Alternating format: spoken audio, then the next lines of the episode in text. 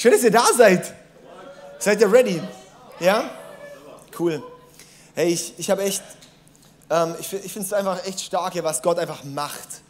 Also wenn wir einfach auch sehen, was so in Gang ist, was so, was so in, in, in so vielen Leben passiert, das ist einfach faszinierend. Mich bewegt es immer zu sehen, ey, wie, wie echt Leute äh, hungrig werden, wo echt Gott Dinge in, in Gang setzt, wo Leute aktiviert werden. Und das ist für mich schon auch so speziell zu sehen, wow, da passiert echt was.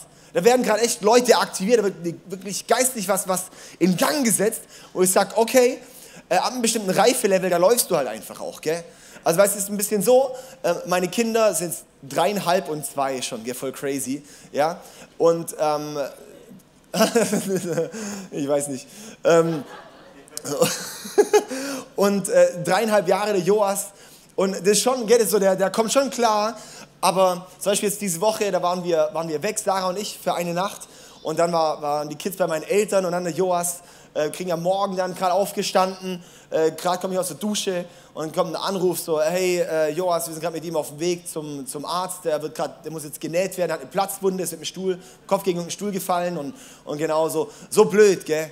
Und das war total dumm, gell? irgendwie gefühlt immer, wenn wir weg sind, passiert sowas. Wahrscheinlich viele Eltern können mitfühlen. Und ähm, dann, dann, fand ich es aber auch, auch diesen Gedanke so, hey, er ist einfach halt noch nicht alt genug, um selbstständig zu sein. Ja, ist, glaube ich, No-Brainer bei Kindern. Aber dass wir auch mal sehen, dass genau dasselbe auch ist im, im geistlichen Leben. Wenn wir dort auch, auch sehen, hey, es, es ähm, wir sind nicht dafür gemacht, einfach alleine zu sein. Und selbst auch wenn er dann mal erwachsen ist, ist er nicht dafür da, um nur alleine zu sein. Es verändert sich Familienverhältnis, es verändert sich seine Rolle. Jetzt gerade ist er einfach Kind und Sohn und er bekommt alles und er muss nichts geben und so weiter. Gell? Und irgendwann verändert sich diese Rolle. Irgendwann im Teenie-Alter oder da muss man dann anfangen, auch mal mitzumachen oder? Da muss man dann auch mal vielleicht ein bisschen Dienste übernehmen im Haus und so. Fängt man an zu geben und dann denkst du, was soll denn der Müll? Ja, so. Und dann irgendwann wird der erwachsen und dann irgendwann ist er der nur noch der gibt und nichts mehr bekommt und so, ja. Äh, das Alter, genau, das ist einfach so ein Ding von, von, von Reife. Äh, eigentlich je reifer du wirst, umso mehr gibst du umso weniger brauchst du. Also, äh, wie habe ich es denn gesagt? Also Reife, du wirst, du wirst, in Reife ist es so, je reifer du wirst, umso mehr gibst du, umso weniger bekommst du. Das ist eigentlich bei Reife das Thema. Das heißt, Reife ist eigentlich immer so, ein Zeichen für Reife ist einfach, du kannst einfach geben und brauchst gar nicht mehr so viel bekommen.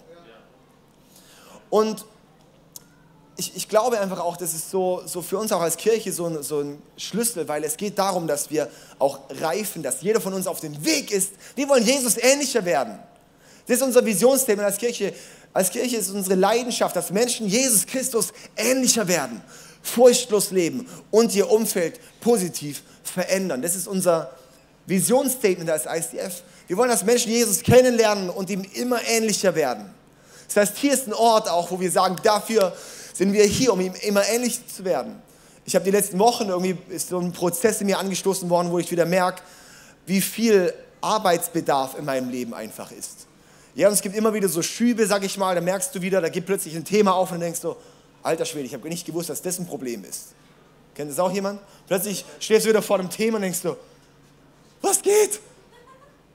Ja, so, haben vielleicht schon mal andere Leute in irgendwo mal gemeint, ja, das Thema wird irgendwann mal kommen und so. Und dann denkst du so, ja, keine Ahnung, verstehe ich voll nicht. Plötzlich bist du drin und merkst selber, oh ja, krass, da passiert was, da geht was. Und das ist einfach das Ding.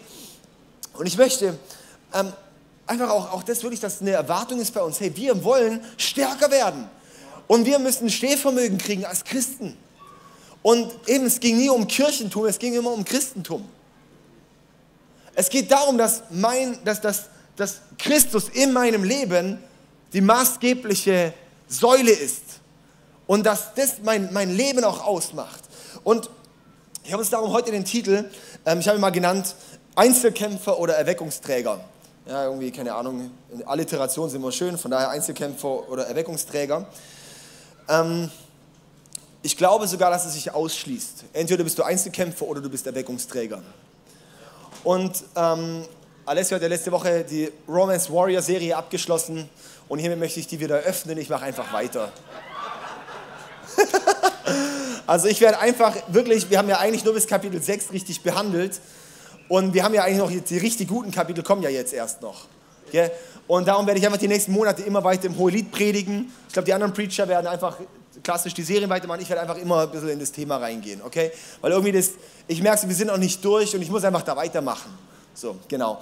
Ähm, in Hohelied 6, Vers 4 heißt es, Du bist schön, meine Freundin, wie Tirza, lieblich wie Jerusalem, furchtgebietend wie Heerscharen mit Kriegsbannern. Okay, ähm, das ist wieder wie beim Hohelied, man versteht erstmal nicht genau, was man da jetzt genau liest. Und dann erklärt man es und denkt so, wow, krass. Also, du bist schön, meine Freundin, sagt der Bräutigam, Jesus, zur Braut, das bist du, das ist die Kirche, das sind wir, wenn du mit Jesus läufst. Du bist schön, meine Freundin, wie Tirza, lieblich wie Jerusalem, furchtgebietend wie Heerscharen mit Kriegsbannern. Also im Hohelied, es geht um Reifeprozess. Und in Kapitel 6 ist die Braut schon ein bisschen in der Reife drin. Das heißt, da ist, die, da ist schon eine Reife hervorgekommen. Er sagt Jesus zu dir, hey, du bist schön, meine Freundin, wie Tirza. Tirza war, als, als Israel das Land Kanaan eingenommen hat da war die Stadt Tirza und Tirza war die Hauptstadt der Kanaaniter.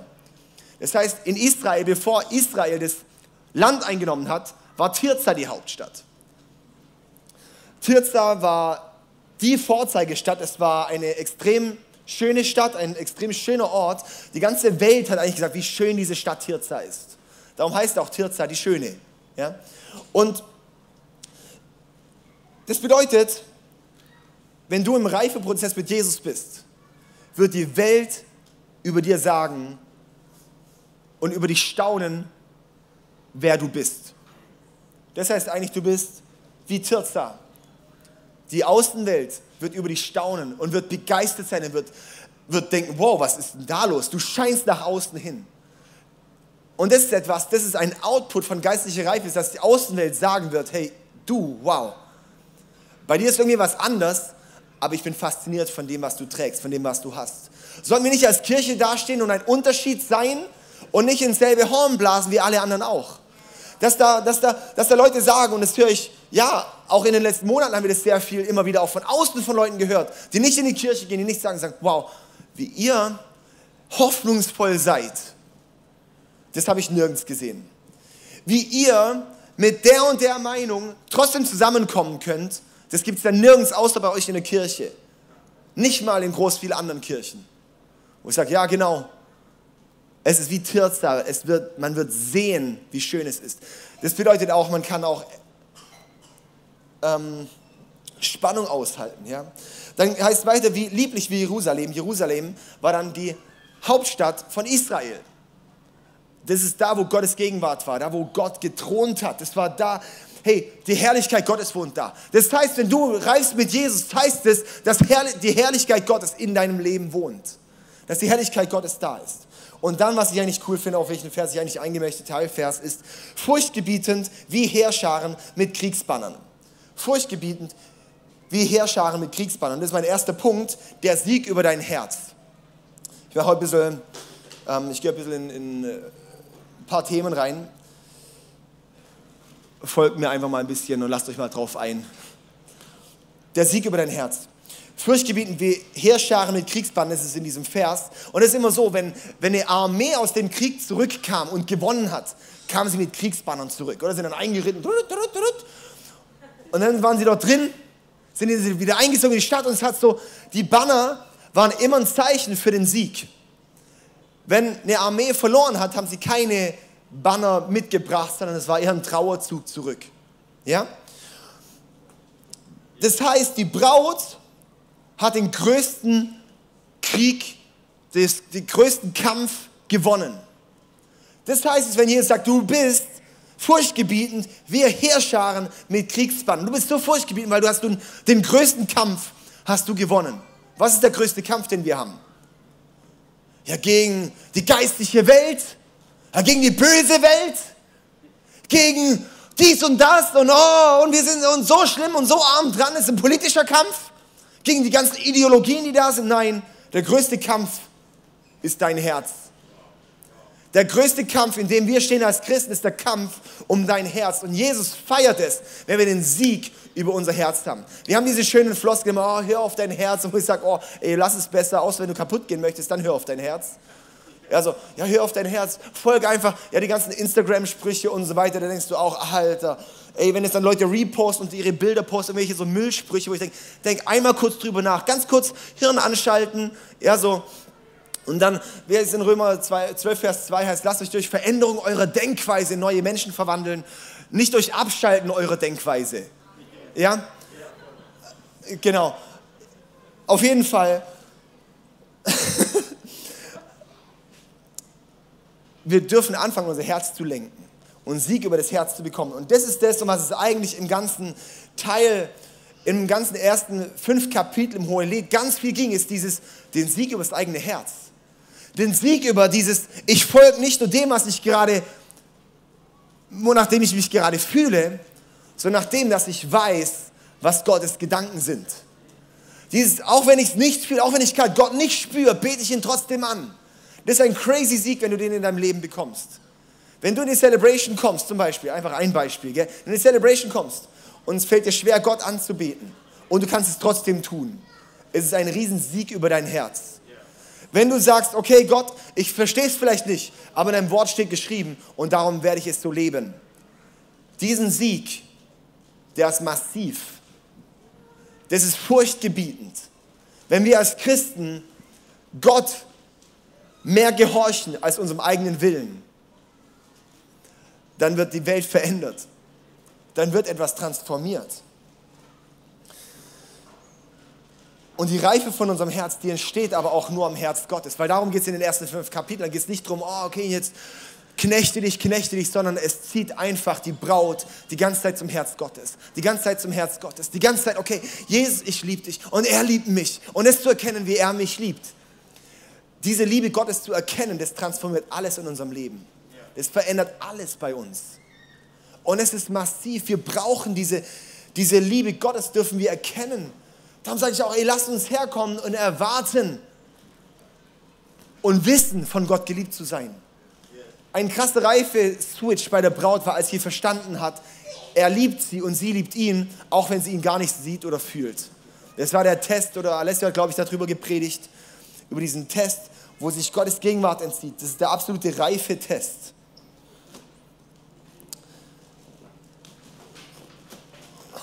Ist cool mit dem Wind, gell?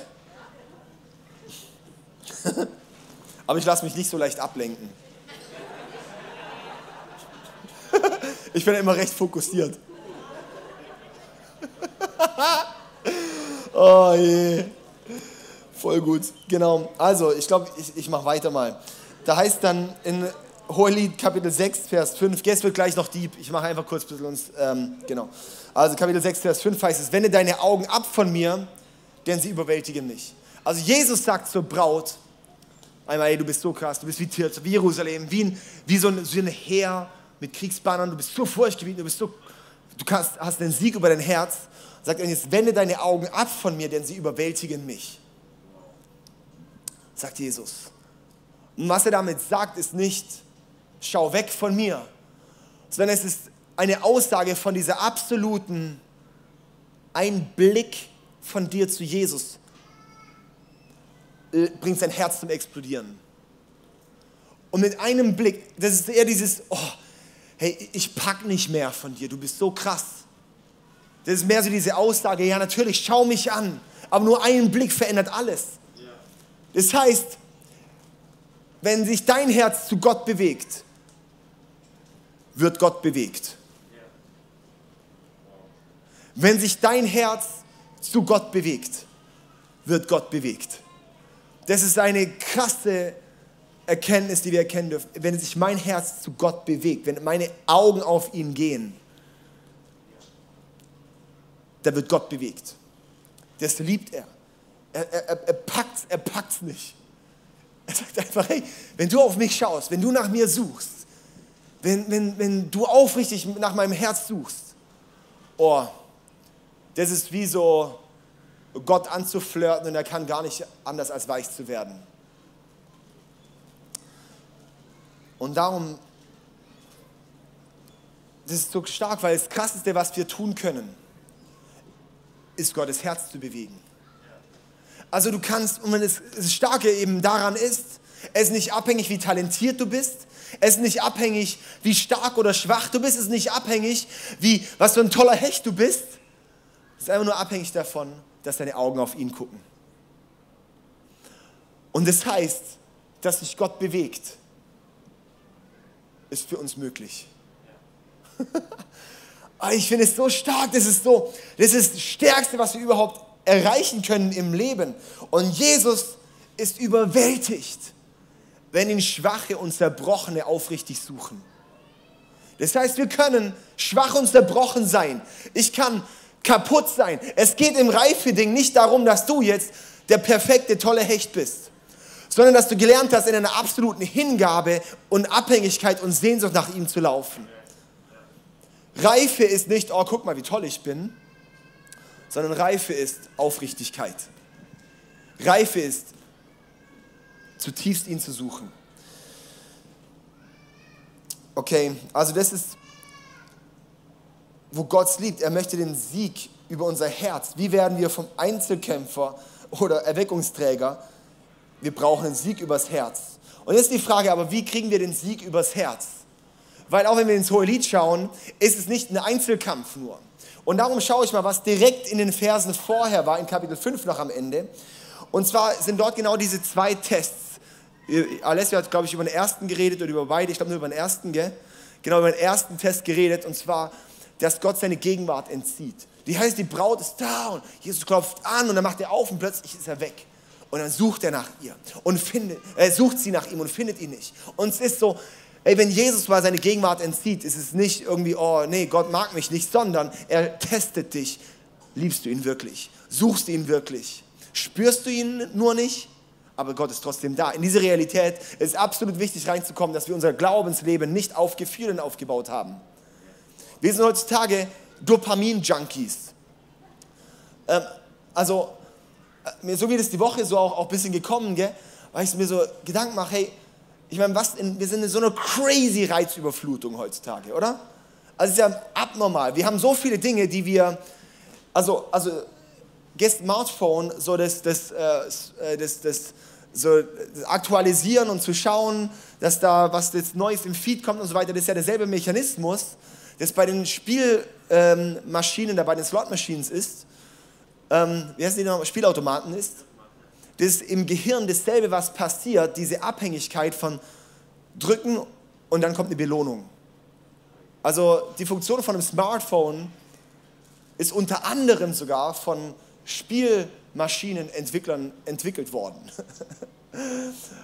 Wir, wir sind da ständig in dem, es kommt ein Dopaminkick. Die ganze Zeit, so von wenn mir langweilig ist, kann ich ja Musik anmachen. Ich habe nicht mehr die eine CD, die immer durchläuft, sondern ich kann immer, was ich gerade Neues möchte, genau das, was ich möchte. Es ist so dieses, wir haben, die ganze Zeit kommt so dieses, ich kriege die ganze Zeit, was ich möchte. Ernährung hat sich krass verändert. Ich kann mir immer meinen Dopaminkick durch Zucker, durch was auch immer für Dinge geben. Das war früher nicht in dem Maß so. Ja? Früher war halt alles besser. Nee, aber, aber es sind so, das ist einfach verrückt, dass wir das einfach auch sehen. Hey, wir sind so krass abhängig geworden nach so, eigentlich Dopaminkicks sind ja auch schon, es werden auch wie so Emotionskicks.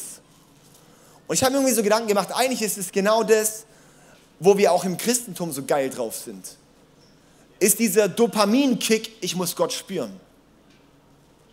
Also eigentlich, dass, dass teilweise so dieses Gott erleben auf einen Dopaminkick begrenzt wird. Und wenn ich den nicht habe, bin ich nicht zufrieden. Und ich glaube, dass genau das Gott durch so Tests reinigen möchte. Mal einen Dopaminentzug zu machen und zu sagen, hey, und was ist wirklich dahinter? Suchst du nicht wirklich oder suchst du nur nach einem Kick, den du auch irgendwo anders kriegst? Und darum, weil wir eigentlich den Kick auch an anderen Orten kriegen können, die Dopaminkicks, und eigentlich wollen wir bei Gott auf den Dopaminkick, und darum, glaube ich, haben wir gar nicht diesen Blick für All-In mit Jesus zu gehen. Weil eigentlich ist es gar nicht echt, was wir dort suchen.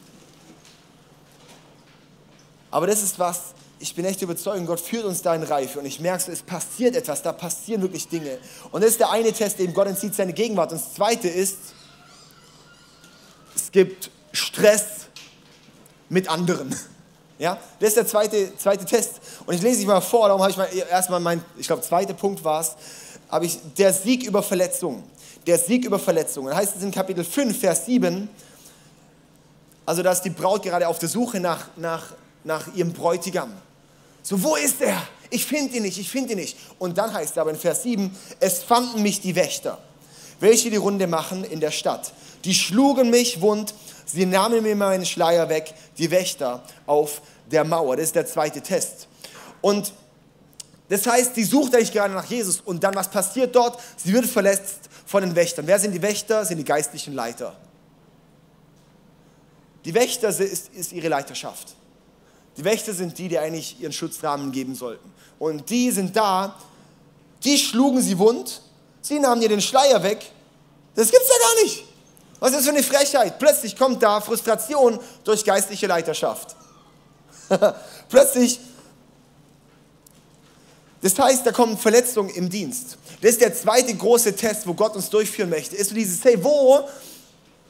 Er entzieht seine Gegenwart und er testet, was ist, wenn nicht mehr alles rund läuft in deinem Playfield, wo du bist? Was ist, wenn es mal zwischenmenschliche Konflikte gibt? Was ist, wenn es mal, wenn du nicht mehr gesehen bist? Wenn der Schleier dir weggenommen bist und du denkst, hä? Jetzt ist das ganze Trara, was alle mich immer angehimmelt haben und gedacht haben, was bin ich für ein toller Hecht, ist plötzlich weg. Hä? Die haben alle mich immer so gefeiert und gelobt und gehypt und plötzlich ist kein Hype, kein Lob, kein Feiern, kein irgendwas mehr da. Haben mir den Schleier weggenommen. Und Jesus testet dort unser Motiv hinter unserem Dienst. Und er testet dort, laufe ich weiter oder halte ich mich dort in der Verletzung auf? Verletzung gehört zum Reifeprozess im Haus Gottes. Das hören wir leider nicht. Das hören wir nie. Aber es gehört nicht nur dazu, es gehört zum Reifeprozess. Das heißt, warum ist immer, wenn etwas aufbricht, wenn Gott ist, wenn, wenn, wenn etwas gerade ein nächstes Level kommt, dann kommt meistens zwischenmenschlicher Krach und es wird wieder zerstört. Was eigentlich das Problem ist, ist, dass Christen meistens den zwischenmenschlichen Test nicht bestehen. Sie bestehen den geistlichen Test, aber den zwischenmenschlichen Test nicht. Und darum passiert nichts mehr. Das heißt, auf geistlicher Ebene, ja, komm mal, da können wir schön fromm durchrennen manchmal. Aber auf zwischenmenschlicher Ebene, oh, das ist aber mein Recht und ich möchte aber und hier und da und dies und das. Und der ist so ein Penner, Alessio. Ey, der ist eh so, guck mal, ey, wie der jetzt wieder hier so Autorität, der ist ja wie ein Diktator hier vorne. Ja?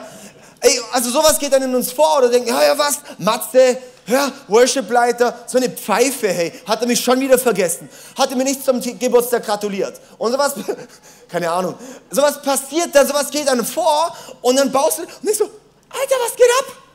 Entspann dich. Sowas gehört dazu zum Reifeprozess. Ja? Die meisten bestehen den Test leider nicht. Wie krass wäre die Kirche, wie krass wäre das Reich Gottes, wenn die Tests bestanden werden würden, die zwischenmenschlichen. Wenn ich nicht beim ersten Konflikt abhauen würde und sagen, oh Mann, dann suche ich mir halt meine eigene, meinen eigenen Sumpf.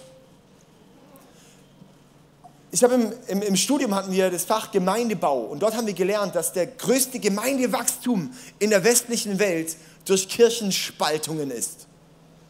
Der größte Wachstum in der Christenheit ist durch Gemeindespaltung. Ich glaube nicht, dass es Gottes Plan ist. Aber er sagt wahrscheinlich lieber so, als dass gar nichts passiert. Wenn wir aber zusammenbleiben würden, dann könnte viel mehr passieren. Wenn wir durchhalten würden, wenn wir sagen würden, okay, jetzt ringe ich dort durch, jetzt, jetzt ziehe ich das durch, jetzt bin ich damit dran. Das braucht es. Und das ist eben, wir haben irgendwie so jemand, der anscheinend mit Medizin irgendwie Ahnung hat, ähm, gemeint, dass wenn man Knochenbruch hatte, dass an der Stelle, wo das zusammenwächst, es wieder stärker zusammenwächst, als es vorher war. Stimmt es? Also wenn es stimmt, dann ist es ein cooles Bild jetzt, das ich hier nehmen würde. Weil genau das ist das, wenn was bricht, aber es heilt wieder gesund zusammen, dann ist es stärker als vorher. Alessi und ich, wir hatten auch schon ab und zu mal Beef. Wir haben es auch nicht immer nur einfach. Aber jedes Mal, wenn wir uns wieder zusammenfinden, werden wir stärker als vorher. Und was wir nicht machen, ist zu sagen, jetzt pff, hau ab. Das machen wir meistens. Wir lassen uns meistens dann einfach, einfach ziehen. Und jetzt komme ich zum, zum Punkt, wo ich eigentlich mit uns noch drüber reden wollte. Unter anderem heißt mein dritter Punkt der Sieg über Einsamkeit. Der Sieg über Einsamkeit. Also wir brauchen einmal den Sieg über Verletzung, weil Verletzung, weil da heißt es dann der Sieg über Einsamkeit. Und zwar in Kapitel 5, Vers 8 heißt es, ich beschwöre euch, also direkt der Vers danach, da sind die Wächter, die schlauben mich, die nahmen mir den Schleier weg. Frechheit. Und dann sagt die Braut dort, ich beschwöre euch, ihr Töchter Jerusalems, wenn ihr meinen Geliebten findet, was sollt ihr ihm berichten? Dass ich krank bin vor Liebe. Dass ich krank bin vor Liebe. Ich finde diesen Vers so, so heftig, weil sie ist dort, Gottes Gegenwart ist entzogen, sie findet ihn nicht. Und sie hat Konflikte, zwischenmenschliche Konflikte, wo sie echt ein Problem hat. Und dann, was sie tut, ist, sie kommt zu den Töchtern Jerusalems, das sind in der, im Hohelied die viel, viel unreiferen Churchies, die halt ein bisschen mitjubeln, aber eigentlich nichts auf die Straße bringen. Und es ist ein absoluter Demutsschritt, dass die Braut dort kommt und zu den Töchtern Jerusalems geht und sagt, hey, guck mal, ich brauche eure Hilfe. Ich brauche euch. Wir sind jetzt zusammen hier unterwegs. Und wenn ihr meinen Geliebten findet, sagt ihm, dass ich pisst bis zum geht nicht mehr bin und ihn am besten jetzt mal ein bisschen in die Ecke kick und ihn jetzt mal bluten lasse. Nee, dass ich krank bin vor Liebe. Das heißt, was bei der Braut nicht passiert, ist in Bitterkeit zu fallen. Sie ist nicht offended, denkt nicht, oh, wie schlimm, sondern das ist der Test bestanden. Nach allem Verletzungen, nach allem, ich spüre vielleicht Gott nicht, Jesus, ich bin krank nach Liebe. Ich bin krank vor Liebe nach dir. Ich bin krank vor Liebe. Das ist das, was bleiben sollte. Aber was so dieser krasse Punkt einfach ist, hey, es ist der Sieg über Einsamkeit. Die Braut, die sucht nicht alleine. Die Braut, die geht da nicht alleine durch, sondern sie sucht ihre Group. Sie sucht ihre Leute und ist mit ihnen zusammen unterwegs. Und das ist genau das, was, was, was Kirche für mich unter anderem ist. Du bist nicht alleine unterwegs. Und wenn du alleine unterwegs bist, dann gehst du kaputt. Als Einzelkämpfer wirst du nie zum Erweckungsträger. Wir brauchen einander. Wir sind ein, es ist so wichtig, dass wir hier aus Einsamkeit rauskommen. Dass, nicht die, dass, dass, dass wir nicht einsam sind. Es gibt Leute, die sind einsam in der Kirche. Eigentlich, ein, eigentlich komplett paradox, das passt nicht zusammen. Einsam und Kirche. Und trotzdem ist es so. Es gibt tatsächlich Leute, die kommen hier rein als Besucher und gehen als Besucher. Und das über Monate und über Jahre. Eins der ungesundesten Sachen, die du tun kannst. Wir müssen gepflanzt werden. Wir brauchen einander. Wir brauchen und auch, wenn du denkst, guck mal, ich bin die große Hechtin wie die Braut oder ich bin ja die Braut und ihr seid nur die Töchter Jerusalems. Also mit euch will ich nicht, weil bei euch, da geht ja gar nichts. Ich bin nämlich, apropos, äh, ja, also ich bin eigentlich eh der, ich habe eigentlich mein David Rominger Ministries, ja, und das, wenn ich zu euch in den Gottesdienst komme, dann kommt Gott direkt selber auch, ja. Also so gehen wir teilweise mit der Mentalität, so geht es tatsächlich, dass, dass wir, wir dürfen nicht in diesem Einzelkämpfermodus denken, sondern im Gemeinsamen. Und wir haben eigentlich heute, ähm, wollten wir einfach auch ein bisschen das Thema Small Group auch, auch thematisieren. Und ich sehe, dass genau an der Stelle, wo wir gerade sind, im ganzen Reifeprozess, ist genau das ist ein kritischer Punkt, um weiterzukommen, ist, hast du eine Group? Hast du eine Small Group? Und es kann sein, es sind halt die Töchter Jerusalems, ja, so, die haben vielleicht nichts drauf, aber es ist wichtig, gepflanzt zu sein. Unsere Kirche hat keine Small Groups, sie besteht aus Small Groups. Also wir, wir und ich glaube, da ist auch wichtig, dass, dass wir dort wegkommen beim Thema Small Group, ist nicht einfach nur zu sehen in, in ähm, es ist halt nicht der Hauskreis. Oder Hauskreis. Hauskreis. Das ist nicht der Hauskreis. Gell? Weil Hauskreis ist halt, da kommen halt zusammen jahrzehntelang. Ich erinnere mich einfach immer, wie meine Eltern, seit ich, bis ich ausgezogen bin, die waren seit ich geboren bin, bis ich ausgezogen bin, im selben Hauskreis. Und jeden Mittwoch musste ich mir anhören, wie meine Eltern keinen Bock drauf haben. Jede Woche. Oh, und da hat der Thomas wieder geschlafen. Der schläft ja immer. Und dann nicht, oh, nee. Und, und die immer mit ihren Problemen, immer dem Gleiche und dem Gleiche. Und oh, ist das langweilig. Und so, ey, wirklich, 18 Jahre habe ich das gehört. Ja. Ey, das ist dramatisch. Weil Small Group ist nicht sowas. Small Group ist Familie. Und dann vielleicht heißt es einfach auch mal, ey, dann sei mal nicht so steif und muss nicht irgendwie hier was erzwingen, was nicht ist, sondern Group muss ein Ort sein, da seid ihr einfach. Da bist du. Da bist du einfach authentisch. Da lieben wir es, Zeit zu verbringen. Und dann kann es auch sein, und darum haben wir auch unser Small Group Semester, wo du sagst, hey, und es ist dann auch mal Zeit, auch in eine andere Crew zu gehen. Dass was anderes passiert, weil Small Groups sind auch dafür da, um uns in Reife zu führen. Und es kann sein, dass es einmal dann hier gesättigt ist und dann kommt im nächsten geht es weiter. Ja? Und dass dort, dass dort wirklich füreinander gesorgt wird. Hey, wenn ich, wenn, äh, ja so, wenn, wenn man Problem hat, wenn man umzieht, wenn man Hilfe braucht, wenn ich ins Krankenhaus gehe, dann frage ich als erstes in meiner Small Group. Weil das ist meine Familie. Das sind meine Freunde. Das sind die, mit denen wir Zeit verbringen. Das ist Small Group. Und das finde ich so stark, hey. Ähm, Jesus spricht ja viel in, zu den Massen, oder? Also Jesus hat viel zu den ganzen Massen geredet und vor den 5000 und vor den 4000 und vor den was auch immer wie viele. Und man hat immer, liest immer, dass da viele um ihn rum waren. Das Krasse ist aber, Jesus hat eigentlich immer zu seinen Jüngern geredet, das lesen wir, er hat zu seinen Jüngern geredet und dann kam noch mehr dazu. Und dann kommt danach dann immer die Frage von den Jüngern, die fragen dann, ähm, Jesus, was hast du eigentlich damit gemeint und hiermit gemeint? Und es war dann am Ende in einer kleinen Gruppe.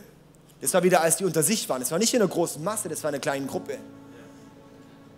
Und dann haben sie dort die Fragen gestellt. Das heißt, in enger Gemeinschaft kommt die echte Tiefe. Jesus hat die echte Tiefe erst gebracht in der engen Gemeinschaft. Ja, die Masten waren alles schön und gut, aber seine Prio war die enge Gruppe. Und das ist da, wo es wirklich auch tief geht. Das ist da, wo wirklich was abgeht. Das ist da, wo. Und wir hatten dann einen Jünger, der hatte keinen Bock mehr auf die Gruppe, dem war alles ein bisschen zu blöd. Und Judas gibt es halt immer. Und wir wissen auch, was da einfach passiert ist, gell?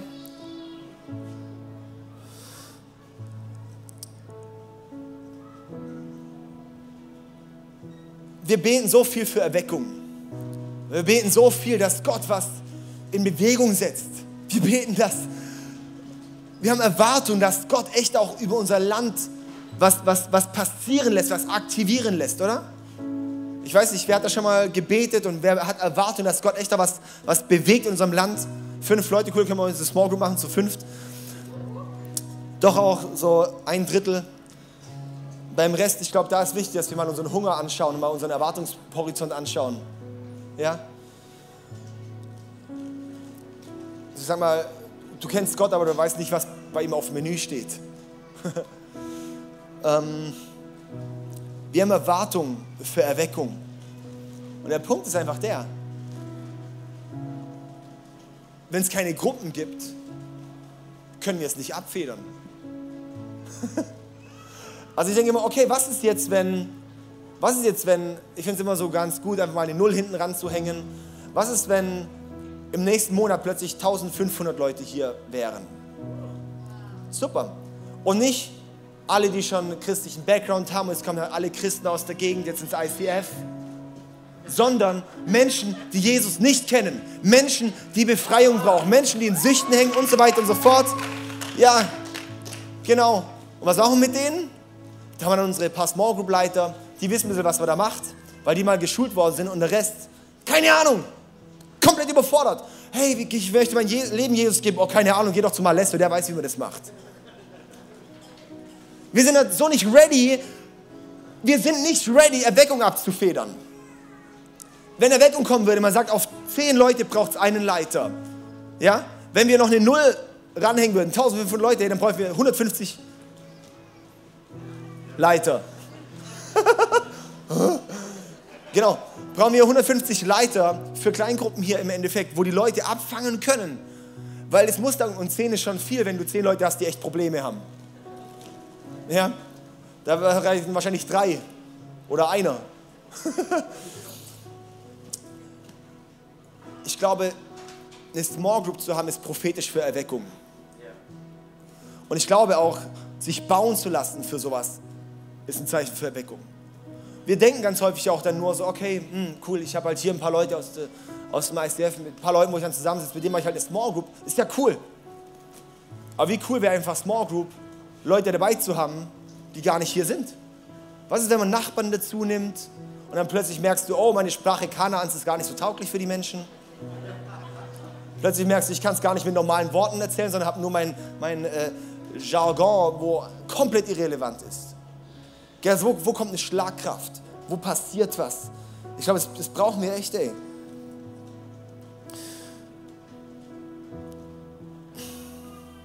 Ich möchte dich echt ermutigen, hey, lass uns, lass uns echt, wir wollen auch in die Reife gehen. Wir wollen lernen, unser Herz, den Sieg über unser Herz zu haben. Also ich persönlich möchte Sieg über mein Herz haben. Und ich weiß, meine Small Group, wir treffen uns immer Sonntagabends. Ist ein Alessio dabei, ist ein Elias dabei, sind, sind äh, verschiedene, sind die Pastoren dabei, sind noch ein paar andere dabei. Wir haben uns, ey, und das ist der beste Ort, den ich in meinem Leben hatte bisher. Weil ich weiß, dort habe ich Buddies, wir sind komplett bekloppt. Ja, so, das ist ziemlich unkonventionell. Dann starten wir, fangen erstmal mit dem Gin an oder sowas. Und ähm, und haben einfach, eine, haben einfach eine gute Zeit. Aber was ist, wenn da Leute zusammenkommen, die ihr Leben teilen? Dann sitzen wir meistens da zusammen und reden über die Celebrations. Alessio erzählt aus Singen, ich von da, wo ich war, Stefan aus Freiburg und so weiter. Und dann, und dann erzählen wir da ein bisschen drüber und plötzlich stoppen wir bei dem Thema. Und plötzlich merken wir, ah, oh, wow, hey, das bewegt ihn gerade. Alessio, letztens. Singen ist einfach nur krass alles. da sind wir bei Punkten, wo wir merken, hey, da ist gerade was ausgelöst. Oder wo Alessio sagen kann, hey, guck mal, das ist gerade ein Schmerzpunkt. Da bin ich gerade am eigenen Deckel dran. Und dann teilt er das. Und dann reden wir darüber, dann beten wir füreinander, dann sprechen wir Ermutigung rein, dann lernen wir voneinander. Und dann rucki zucki sind vier, fünf Stunden weg. Und das ist, das sind Freundschaften und das ist die Gruppe und das ist die Crew, wo ich sage, da drin Eisen schärft Eisen. Da drin werden wir stark. Aber so einen Raum musst du gezielt bauen. So einen Raum gibst du Raum, in dem du nicht einfach nur sagst, okay, jetzt haben wir halt hier Start, kurz Kekse essen und fertig, sondern hey, lass uns zusammenwachsen, lass uns kennenlernen. Lass, nee, ich, ich sag's mal ein bisschen so, weil, weil ganz häufig ist es so. Ich glaube, dass eine Transformation in unserem Denken über Groups kommen darf. Das ist ein Ort, wo, was ist, wenn, wenn, wenn mehr Schwierigkeiten kommen? Wer sorgt dann füreinander? Wer baut dort was auf? Wer bewegt Themen, die dich bewegen? Wer trägt dich durch? Wer, das brauchen wir.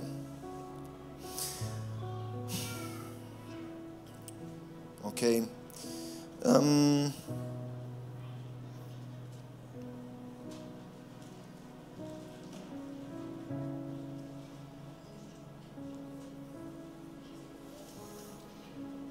Und dort lernen wir dann wirklich unser Herz Sieg über das Herz zu kriegen. Ey, wenn ich dort teile, letzte Woche habe ich geteilt, wo in welchen Fights ich gerade selber bin. Und es war cool, da konntest du einfach mal teilen und weißt du, okay, das ist einfach ein guter Ort, wo ich das teilen kann. Und dann manchmal muss gar nichts zu kommen, manchmal hilft es einfach, die Dinge zu sortieren. Aber ich merke, ich bin am Abend stärker rausgegangen, als ich reingegangen bin. Und ich denke da nicht einfach nur ein einmal lebensverändernder Moment, sondern ich denke dort in Jahren. Ich denke dort, ich habe eine Crew, ich habe Leute, wo ich stärker werden darf.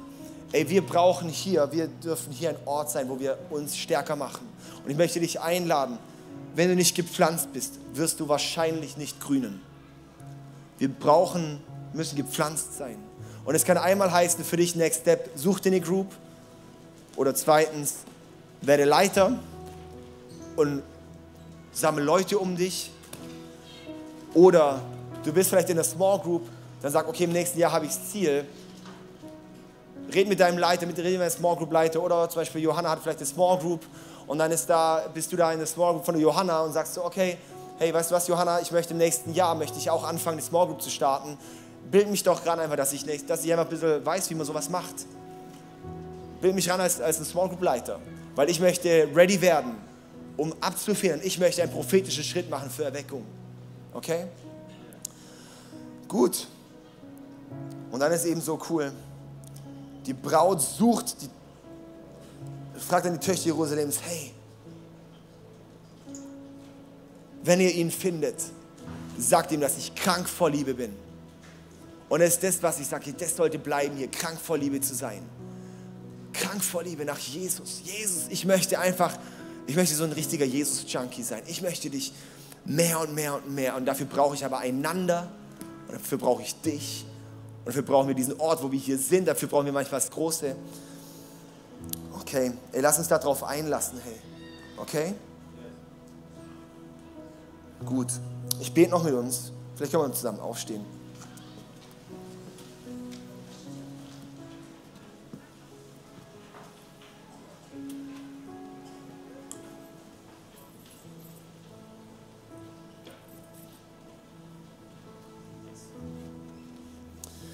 Jesus.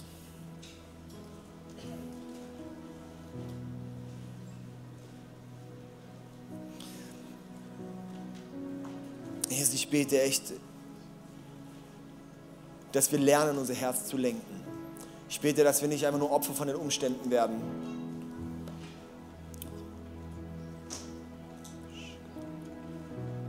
Sondern wirklich auch eine neue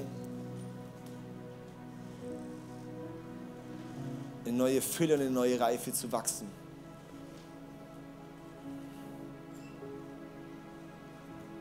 Jesus, ich bete echt, dass wir lernen zu laufen im, Glauben und nicht nur im Schauen, nicht in dem, was ich sehe, sondern wirklich auch im Vertrauen.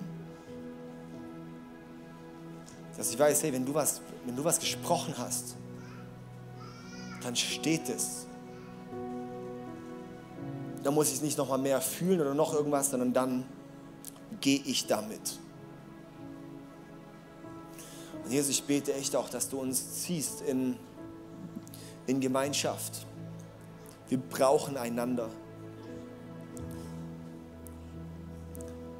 Wenn du Erweckung bringen möchtest, Herr,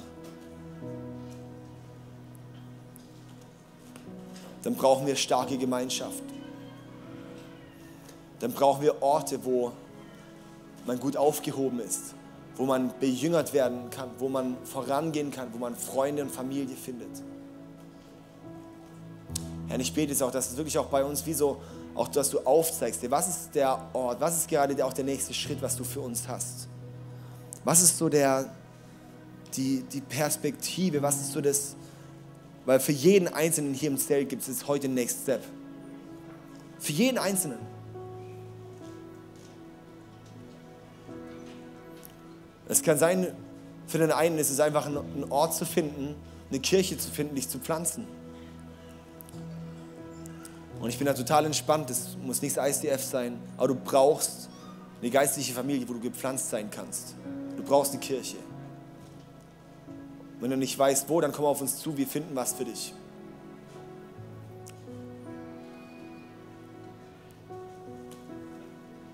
Du kannst sein von dir heute eine Entscheidung zu machen, eine Veränderung von, hey, ich bin halt nicht einfach nur Besucher hier, sondern nee, ich werde, ich bin Teil von hier.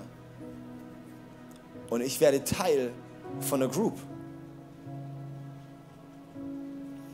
wo ich mich entscheide einfach auch, ich, ich fange dort an, Community und Familie und Gemeinschaft zu leben,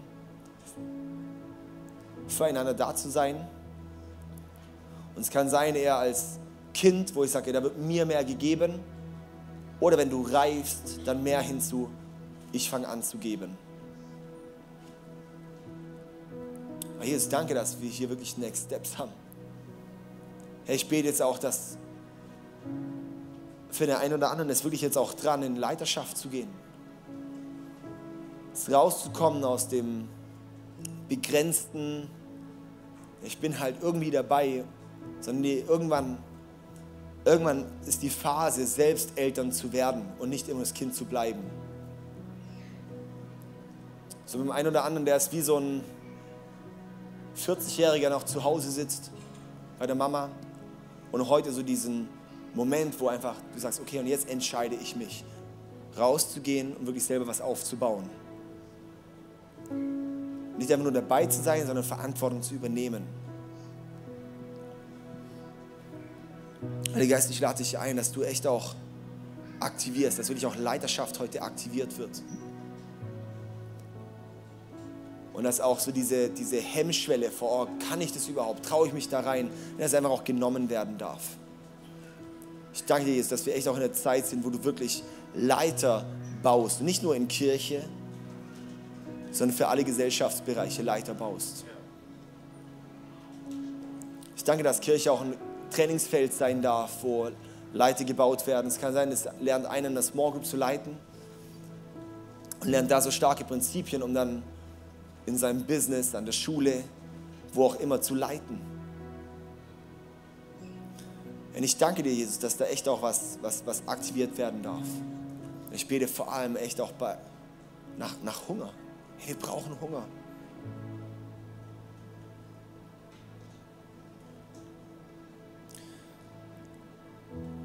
Und auch wo andere jetzt stehen und sagen, ja, cool, bist vielleicht gerade im zweiten Test, wo du gerade getestet wirst, so, ich mal, der zwischenmenschliche Test.